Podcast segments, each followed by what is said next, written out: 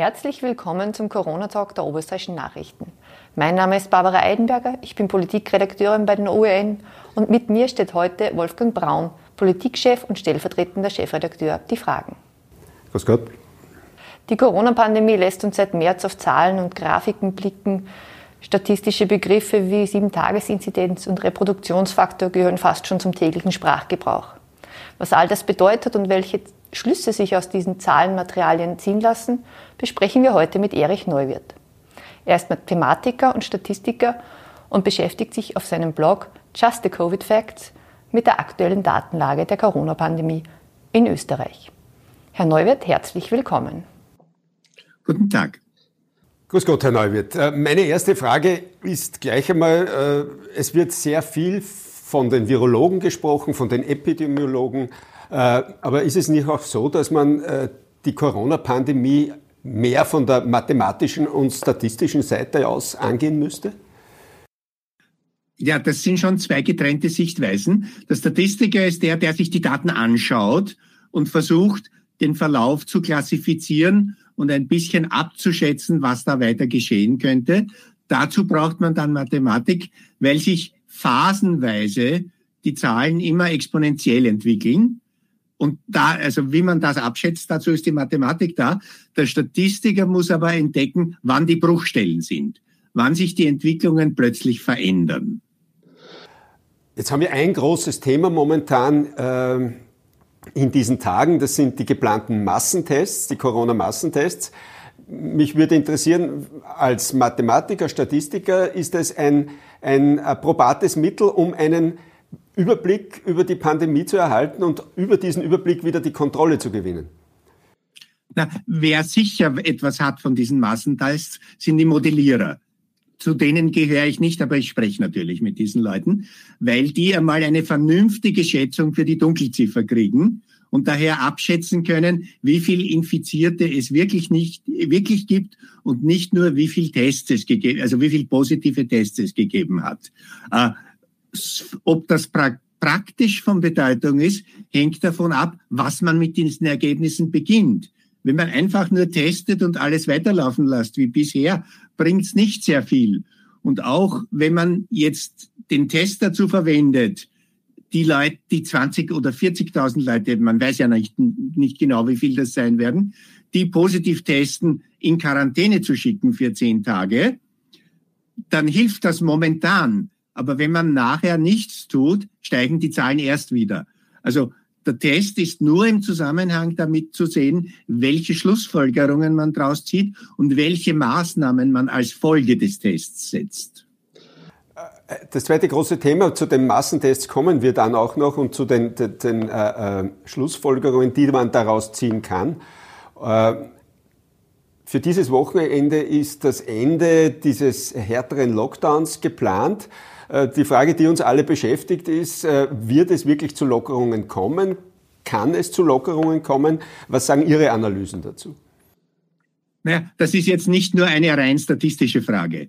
Äh, es kann politisch so sein, weil die Regierung versprochen hat, es kommt zu Lockerungen, dass zumindest eine der Maßnahmen aufgehoben wird. Eine Totalaufhebung halte ich für undenkbar. Dann explodieren uns die Zahlen erst wieder so wie vorher die Lockerung, die wir, was wir jetzt sehen, sind ja eigentlich erst die Auswirkungen des Lockdown Light. Wir haben zwischen 20 und 30 Prozent Abnahme der Fälle pro Woche.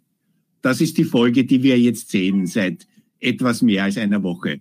Israel hat, hat mit einem wirklich knallharten Lockdown geschafft, eine Abnahme von 50 Prozent pro Woche. Davon sind wir noch weit entfernt. Und unser härterer Lockdown ab dem 15. Äh, November, glaube ich, war es, oder 16. Oder, na, sogar 17. November, ja, äh, wirkt sich ja noch nicht wirklich aus. Denn in Israel hat das 18 Tage gedauert, bis der harte Lockdown wirklich zu einer dramatischen Abnahme geführt hat. Wir sind ja noch nicht einmal 18 Tage äh, oder demnächst erst nach die, unserem harten Lockdown. Also jetzt schon zu viel aufzuheben, ist nicht unbedingt vernünftig. Das heißt, wir wissen noch gar nicht, ob diese harten Lockdown-Maßnahmen jetzt überhaupt schon eine Wirkung haben. Und äh, dann frage ich gleich weiter, wann wissen wir es? Wir reden auf naja, wenn wir übertragen, was, was in Israel passiert ist, dann wäre es 18 Tage nach dem 17. Das wäre in ein paar Tagen im, im, äh, in den ersten Tagen des Dezember. Wenn wir es schaffen, wirklich die Quote von Israel, also 50 Prozent weniger Fälle pro Woche zu erreichen. Soweit ich weiß, war das in Israel sehr diszipliniert und sehr hart. Es ist auch eine Frage, wie sehr sich die Leute bei uns an all diese Maßnahmen halten, wie sehr das ausgeführt wird. Sind diese 50 Prozent für Sie eine ähm, Kennziffer, an der man sich orientieren sollte? Die Regierung hatte bisher mit Kennzahlen war sie eher sehr sparsam in der Kommunikation. Also sozusagen, ja, wenn Zahl X erreicht ist, dann können wir lockern oder wenn Zahl Y erreicht ist, verschärfen wir. Sind diese 50 Prozent für Sie so eine, eine Marke, an der man sich orientieren sollte? Ja, also als Orientierungshilfe sind sie auf jeden Fall geeignet. Ich würde mir auch wünschen, dass wir schauen, dass wir das erreichen, das aber dann auch noch lange genug durchhalten. Es gibt ja auch noch keine Zielgröße, äh, wann die Regierung sagt, wann wir ernsthaft wieder an Erleichterung denken können. Äh, es ist da so herumgegeistert, 2000 Fälle äh, im Wochendurchschnitt. Das ist ein nicht sehr ambitioniertes Ziel. Frau Merkel hat als Zielvorstellung vorgegeben, 50, die Sieben-Tage-Inzidenz von 50. Dem entspreche bei uns etwas über 600 Fälle pro Tag. Selbst mit hartem Lockdown dauert das noch einige Zeit, bis wir dort sind. Es ist, kann diese Kennziffer von diesen minus 50 Prozent überhaupt erreicht werden mit den Maßnahmen jetzt? Das kann ich nicht genau sagen. Es ist zu hoffen. Äh, wie schnell müssen denn die Zahlen jetzt sinken? Wir sehen ja jetzt eine Abnahme, eine tägliche bei den äh, Neuinfektionen. Geht die schnell genug und wie schnell müsste sie denn gehen, um wirksam naja, genug zu sein? Entschuldigung. Die Abnahme, die wir sehen, ist das, was ich gesagt habe, 20 bis 30 Prozent pro Woche. Und ja, dann und dauert alles noch viel, viel länger. Und sie müsste 50 Prozent ausmachen, um wie Israel damit wir wirken. halbwegs in vernünftiger Zeit, damit wir noch vor Jahresende auf die Zielgröße der Frau Merkel kommen. Also bei uns auf die sechs, sagen wir mal 650 neue Fälle pro Tag. Äh, mir wird überhaupt interessieren, es gibt sehr viele Zahlen, die momentan herum, es gibt die Sieben-Tage-Inzidenz, es gibt die Reproduktionszahl etc. Äh, was sind denn für Sie in der aktuellen Phase der Pandemie die wichtigsten Zahlen, an denen Sie sich orientieren? Ich schaue mir vor allem die Sieben-Tages-Inzidenz an. Äh, die ist auch international vergleichbar. Das ist der Grund. Die Fallzahlen sind ja aufgrund der Größe der verschiedenen Länder nicht direkt vergleichbar. Die Sieben-Tage-Inzidenz ist es schon. Und außerdem gibt es ja ein Wochenprofil. Es sind ja immer Sonntag, Montag die Zahlen deutlich geringer. Daher hat ein täglicher Vergleich wenig Sinn. Das bügelt die Sieben-Tage-Inzidenz aber aus, weil da jeder Wochentag genau einmal vorkommt. Sie haben einmal in einem Fernsehinterview gesagt, dass Sie im Sommer schon äh, die ersten Anzeichen gesehen haben als Mathematiker, dass man sieht, wenn einmal ein gewisser Anstieg da ist innerhalb von ein paar Tagen, da sind die Zahlen noch sehr gering, aber die Steigerungsraten sind sehr alarmierend. Äh, das ist uns auch aufgefallen in Oberösterreich, als wir ganz wenig Infizierte hatten. Ähm, ist es aber nicht verdammt schwer, den Menschen das begreiflich zu machen, wenn die, die Zahl der Infizierten noch sehr gering ist, dass sich jetzt schon ein Unheil zusammenbraut, mathematisch? Naja, das, man muss die richtige Grafik wählen. Äh, es gibt etwas, das heißt die logarithmische Skala. Auf einer normalen Grafik ist es von 10 bis 20 und von 20 bis 30 und von 30 bis 40 immer gleich weit. Bei der logarithmischen Skala ist es von 10 bis 20, dann von 20 bis 40, dann von 40 bis 80 immer gleich weit. Und exponentielle Entwicklungen haben die Eigenschaft, dass sie auf dieser Skala zu einer Geraden werden. Das heißt, wenn man die Kurve aufzeichnet auf dieser Skala und sieht, da kommt eine Gerade vor, ein Stück lang ist das ausgesprochen gerade, dann heißt das, wir haben konstantes Wachstum, nämlich von Woche zu Woche dieselbe Rate der Zunahme. Das heißt, diese Darstellung rechtzeitig zu wählen, hilft den Sachverhalt, ui, das wird kritisch rechtzeitig zu erkennen. Ich habe das das erste, ich habe es auch nicht von Anfang an gesehen, aber ich habe am 14. August das erste Mal diese Grafik in meinem Blog verwendet und da war erkennbar, dass wir eine langfristige Entwicklung haben, bei der immer wieder Ruhephasen eintreten. Und das erschwert die Sache natürlich. Weil wenn es eine oder zwei Wochen lang steil geht, dann eine Woche lang wieder sehr flach ist, also fast konstant bleibt und dann wieder steigt und man vor allem auf die kurzfristige Entwicklung schaut, dann sieht man das nicht immer. Wenn man es aber langfristig betrachtet, ist ein durchgehender Trend erkennbar. Äh, ist, ist, vor diesem Hintergrund die Aussage vieler Politiker, auch bei uns in Oberösterreich, dass man einfach die Wucht dieser zweiten Welle über, äh, äh, nicht richtig eingeschätzt hat, ist die da haltbar oder hätte man das schon sehen können? Das halte ich für einen Denkfehler. Äh, wenn man weiß, dass es sich um ein exponentielles Phänomen hat, und das haben wir oft genug gehört, auch vom Herrn Bundeskanzler, dann muss man die Zahlen so anschauen, wie ich das gesagt habe, und dann könnte man das schon erkennen. Also zu sagen, man hätte das nicht sehen können, es ist überraschend gekommen, heißt, man hat nicht die richtigen Daten, die Daten nicht in richtiger Form angesehen. Das ist alles in allem für mich jetzt als Bürger, äh, der im Frühjahr gehört hat, dass wir sehr viel auf exponentielles Wachstum schauen müssen etc. und dass wir vorbereitet sein müssen, doch alarmierende Einschätzung, wenn man einfach nicht die richtigen Daten ausgewählt oder in der richtigen Form dargestellt hat. Die Darstellungsform ist ja. das Problem, ja. Aber wie gesagt, ich habe es auch erst etwas später bemerkt. Ne? Das Ganze hat eigentlich schon Mitte Juni begonnen und ich habe es Mitte August dann erst ernsthaft bemerkt, was da passiert. Also es ist nicht so, dass man das sofort hätte sehen müssen, aber es, ab Mitte August, Ende August hätte man es schon sehen können. Es ist nämlich die böse Eigenschaft des exponentiellen Verlaufs, dass er lang fast unter der Wahrnehmungsschwelle stattfindet und dann plötzlich steil raufgeht. Wenn man genau hinschaut, gibt es aber vorher Warnsignale. Und Statistiker sind ja Leute, die Daten besser zuhören können als andere Leute. Und deswegen können Statistiker sowas vielleicht besser erkennen. Und wie lange dauert es, bis man diese Entwicklung äh, der Zahlen wieder umdrehen kann, ist es, äh, hat man dann diese, wann muss man Maßnahmen setzen, damit sie in einer bestimmten Zeit wirksam werden? Sie haben zuerst schon das schon ein bisschen angedeutet, aber wenn wir zum Beispiel im September schon gesehen hätten, da braut sich was zusammen, wie lange hätte, hätte man dann einen kürzeren Lockdown zum Beispiel wählen können?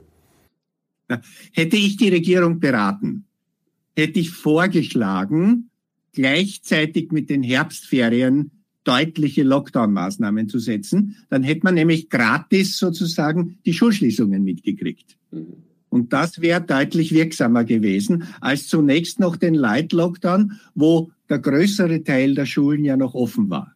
Wobei es ist umstritten, wie sehr sich Schulschließungen auswirken. Aber wenn man es so gemacht hätte, dass man es eh automatisch mitgehabt hätte, wäre das sicher sinnvoll gewesen. Und das wäre eigentlich nur ungefähr eine Woche früher gewesen als das, was wir bekommen haben. Das heißt aber auch rückblickend war der Sommer bei weitem nicht diese, wie soll ich sagen, ruhige und fast selige Corona-freie Zeit. Ich würde sagen, es hat Glutnester gegeben und die haben sich dann wieder zu einem Flächenbrand ausgeweitet. Aber die Glutnester waren erkennbar. Vielleicht kommen wir mal ein bisschen zum generellen Vergleich. Wie steht denn Österreich derzeit im Vergleich zu anderen Ländern da, wenn man jetzt die Corona-Entwicklung ansieht? Nicht besonders gut, aber wir haben auch schon die Trendwende geschafft. Also das, man muss schon sagen, der, auch der Lockdown Light, dessen Wirkung wir schon sehen, hat es immerhin geschafft, dass die Zahlen jetzt runtergehen. Nicht sehr schnell, aber doch merkbar schnell. Äh, andere Länder hatten dasselbe Problem etwas früher, zum Beispiel Tschechien. Die haben sogar höhere Werte gehabt als wir. Die haben etwas früher als wir den Lockdown geschafft. Und auch die Schweiz verläuft ähnlich wie Österreich. Welches Land würden also, denn Sie... Wir sind, nicht, wir sind also jetzt nicht so das besonders böse Beispiel. Die andere hatten genau dasselbe Problem. Welches Land würden denn Sie als Vorbild nehmen, wenn man sich jetzt die Entwicklung seit März anschaut? Das kann ich nicht genau sagen. Ich nehme als Basis für das, was ich sehe, Israel her, weil die halt doch, soweit ich das gesehen habe, den, die, die, mit den stärksten Maßnahmen auch die stärkste Abnahme der Infektionszahlen geschafft haben. Mhm. Bei uns ist ja immer ist ja Oberösterreich einer der Spitzenreiter und wir fragen sich sehr oft, warum und fragen auch den Krisenstab. Die Antworten sind ja sehr vage, muss man ehrlicherweise sagen. Es wird auch oft darauf hingewiesen, dass der Vergleich zwischen den Bundesländern kaum möglich ist bzw. unzulässig wäre. Wie sehen Sie das und wie ist in Ihren Analysen, äh, wie steht da Oberösterreich da? Ziemlich schlecht, aber sagen, man kann natürlich die Zahlen vergleichen. Die Randbedingungen muss man in Betracht ziehen. Das kann ich wieder nicht, weil ich die Situation nicht genau kenne. Aber in Oberösterreich ist dann schon, schon plötzlich explosionsartig etwas passiert. Und es ist auch jetzt, wenn ich mich recht erinnere, ich muss nur kurz in meinen Daten nachschauen, äh, die Todesfallzahlen in Oberösterreich sind weitaus höher als in den anderen Bundesländern. Also die Covid-Todesfälle in Oberösterreich sind in der Woche bis 15. November, na, sogar in der Woche bis diesen Sonntag deutlich höher als in allen anderen Ländern, wenn man Bundesländern, wenn man es auf Kopfzahlen umrechnet. Mhm. Eine Erklärung werden Sie jetzt natürlich, ja? Ich kann keine Erklärung geben. Ja. Äh, warum ich die Daten anschaue, ist, dass man lokal vielleicht genauer nachschaut, was da passiert ist. Mhm. Sind das Todesfälle in den Spitälern, auf den Intensivstationen? Sind das schon Todesfälle in Pflegeheimen? Da muss man ein, der Statistik hat die Aufgabe, sozusagen darauf hinzuweisen, wo es notwendig ist, hinzuschauen. Wird der Statistiker da von der Politik äh, laut genug gehört? Das kann ich nicht wirklich beurteilen. Ich wäre jedenfalls von den Medien in letzter Zeit sehr stark gehört. Äh, eine andere Diskussion, die in Oberösterreich sehr leidenschaftlich geführt wird, ist die des Testens. Wie beurteilen Sie denn das jetzt generell? Wird ausreichend getestet und sind mehr Tests äh, besser oder schlechter? Naja, Kontaktpersonen zu testen ist, ist sicher sinnvoll. Und da höre ich auch, dass es in Oberösterreich derzeit Probleme gibt, die unmittelbaren Kontaktpersonen zu testen. Äh, das hat natürlich einen starken Einfluss auf die Zahlen. Wie gesagt, Massentests muss man sich überlegen. Da gehört ein Plan dazu, was man als Folge der Ergebnisse tut. Massentests und dann tun wir nichts, ist sicher nicht sehr gescheit.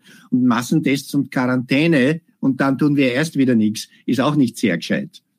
Aber Kontaktpersonen testen ist sicher extrem wichtig, weil man da mögliche Infektionsquellen rechtzeitig außer Betrieb nehmen kann, sozusagen. Sind generell die Zahlen, die, die, die in Österreich verfügbar sind, sind die ausreichend für aussagekräftigen, äh, aussagekräftige Analysen und Prognosen? Naja, ich mache, was ich kann mit den Daten, die ich bekomme. Natürlich würde ich mir mehr wünschen. Es ist zum Beispiel so, dass ich, dass es von den Spitälern und von den Intensivstationen nur die täglichen Belegszahlen gibt, aber nicht die Zahlen, wie viel sind dazugekommen und wie viel sind wieder herausgegangen. Äh, man, also ich kenne nur den Wasserstand, aber weiß nicht, was ist dazugekommen und was ist weggegangen. Es wäre schon hilfreich, das genauer zu kennen.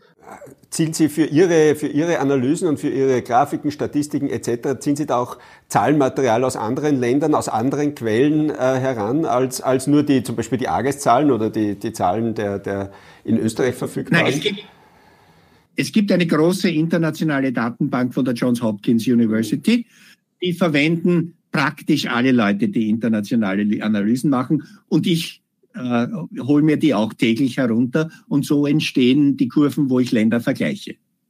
Äh. Es gibt aber auch eine wunderbare Website, Our World in Data, wo man selbst sich aussuchen kann, welche Länder man vergleichen will. Äh, Sie haben es zuerst schon gesagt, die Sieben-Tage-Inzidenz ist für Sie sehr wichtig, weil man da auch diese Wochenschwankungen ausgleichen kann. Äh, was gibt es noch für wichtigen Kennziffern und ändern sich die wichtigen Kennziffern im Laufe einer Pandemie? Also sind sie zum Beispiel, gibt es am Anfang eine, eine andere Kennziffer, wenn die Pandemie noch sehr gering ausgeprägt ist, als zum Beispiel jetzt, als, äh, wo, wo wir einen relativ hohen Infektionsstand haben? Naja, je weiter wir drinnen sind, desto wichtiger werden Spitalszahlen, Zahlen der Intensivfälle und vor allem finde ich die Zahl der an Covid Versterbenden. Das ist letztlich der deutlichste Indikator über die Schwere einer Pandemie. Wie viele Leute sterben daran? Das hat am Anfang wenig Sinn, weil wenn die Pandemie sich erst entwickelt, sterben nicht so viele Leute.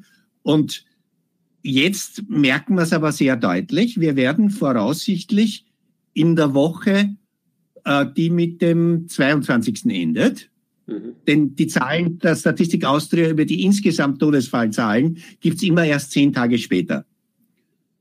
Ja, und äh, wir, das heißt, bei den Zahlen, die allgemeinen Sterbefallzahlen, die ich ja auch publiziere, enden derzeit am 15. November. Am Donnerstag habe ich es bis, zu den zwei, bis zum 22. November und da ist es relativ ab, sicher abzusehen schon, dass die Zahlen dann den höchsten Wert erreichen, den wir in den letzten 20 Jahren erreicht haben. Wir werden durchschnittlich sterben in Österreich in einer Woche 1500 bis höchstens 2000 Leute. Wir werden in dieser Woche bis zum 22. voraussichtlich 2500 Todesfälle haben. Also, in, also das sind jetzt alle, Covid plus alle anderen. Also eine klar merkbare und, und, und messbare Übersterblichkeit durch die Pandemie. Ganz deutlich sichtbare Übersterblichkeit, denn von 2000 auf 2500 ist ganz schön viel. Und um, äh, etwas über 2000 war die höchste Zahl, die wir in der argen Grippeepidemie 2015, 2016 hatten. Mhm. Äh, jetzt hört man immer wieder, dass das Datenmanagement und das Datenmaterial der, Regierung und der Behörden lückenhaft ist oder nicht äh, die Schlüsse ziehen lässt, äh, die man eigentlich ziehen müsste. Ist das für Österreich, ist das nicht ein Armutszeugnis für so ein, für so ein reiches, gut strukturiertes Land? Es ist in letzter Zeit ein bisschen besser geworden, das muss man auch dazu sagen. Aber es gibt immer wieder Probleme, bis wann die Daten verfügbar sind. Und für mich besteht auch ein großes Problem darin, dass es mindestens drei verschiedene Datenquellen mit verschiedenen Zahlen gibt. Es gibt Gründe dafür, warum die AGES das anders macht als das Sozialministerium, die Daten, die dort publiziert werden. Aber da sollte man sich überlegen, welche Daten deklariert man als hauptsächlich für die Wissenschaft geeignet und welche Daten sind öffentlich sichtbar. Die AGES-Daten, vereinfacht gesagt, laufen nach. Da werden die Daten immer dem Diagnosedatum zugeordnet. Das kann man aber erst zwei oder drei Tage später unter Umständen. Das heißt, die Zahlen, die, die ich bei der AGES heute sehe, die sind nicht die Zahlen von heute. Denn das ist ein das sind erst die, die für heute zugeordnet werden könnten, drinnen. Die anderen, da liegt sozusagen ein Stoßzettel und den muss ich dann zwei, drei Tage vordatieren. Und das hat auch das Problem, dass sich die Daten laufend ändern, nicht die aktuellen. Mhm. Also, wie gesagt, für Wissenschaftler ist es wichtig, wenn ich den Verlauf der Pandemie äh, untersuchen will, dann brauche ich den, das Diagnosedatum. Mhm. Wann wurde die Krankheit erstmals festgestellt? Wenn ich aber wissen will, was ist gerade los, dann reicht mir eigentlich, was ist bis heute gemeldet. Und das gibt's beim Sozialministerium direkt. Die AGES hat diese Daten, die immer erst im Nachhinein korrigiert werden. Und dann gibt's zusätzlich noch etwas von dem, aus dem Innenministerium. Das sind die Daten aus der Telefonkonferenz, die sind nirgends gesammelt und nicht nachvollziehbar. Also ist auch schon eine Videokonferenz und keine Telefonkonferenz. Aber trotzdem. Mhm. Wie ist es eigentlich entstanden, dass Sie sich so äh, intensiv mit diesen Zahlen beschäftigt haben und dann auch einen eigenen Blog dafür eingerichtet haben? Ganz einfach. Ich wollte am Anfang einfach mehr wissen, als uns mitgeteilt wird und habe angefangen, selber mir Daten auszuwerten und anzuschauen, kann ich mehr herausfinden, als uns da, als da offiziell, offiziell an Informationen verfügbar ist. Außerdem habe ich einen Teil meiner Familie in Aachen in Deutschland und ich wollte auch einen sauberen Vergleich Österreich-Deutschland machen. Das habe ich gemacht und dann habe ich mir überlegt, wenn mich das interessiert, interessiert es vielleicht auch andere Leute und dann habe ich den Blog draus gemacht. Was ist denn der wichtigste Schluss, den Sie aus Ihren bisherigen Analysen ziehen? rechtzeitigere Maßnahmen setzen und nicht zu lange warten. Da höre ich aber schon die Kritik heraus, dass zu lange gewartet wurde, eindeutig. Das ist mein Eindruck, ja. Ja, zusammenfassend und abschließend die Frage, sind wir auf einem guten Weg oder müssen wir uns Sorgen machen? Wir sind derzeit auf keinem schlechten Weg. Wir haben aber noch Verbesserungspotenzial. Großer Optimist sind Sie keiner, gell? Ich bin 72 und Risikofall. Ich wünsche mir, dass wir das möglichst schnell hinter uns bringen. In diesem Sinne sage ich ganz herzlich Danke fürs Gespräch, für die Informationen und wünsche, was wir uns alle dieser Tage besonders wünschen, ganz viel Gesundheit. Dankeschön. Danke sehr. Dankeschön auch. Vielen Dank fürs Dabeisein bei diesem Corona-Talk. Bis zum nächsten Mal.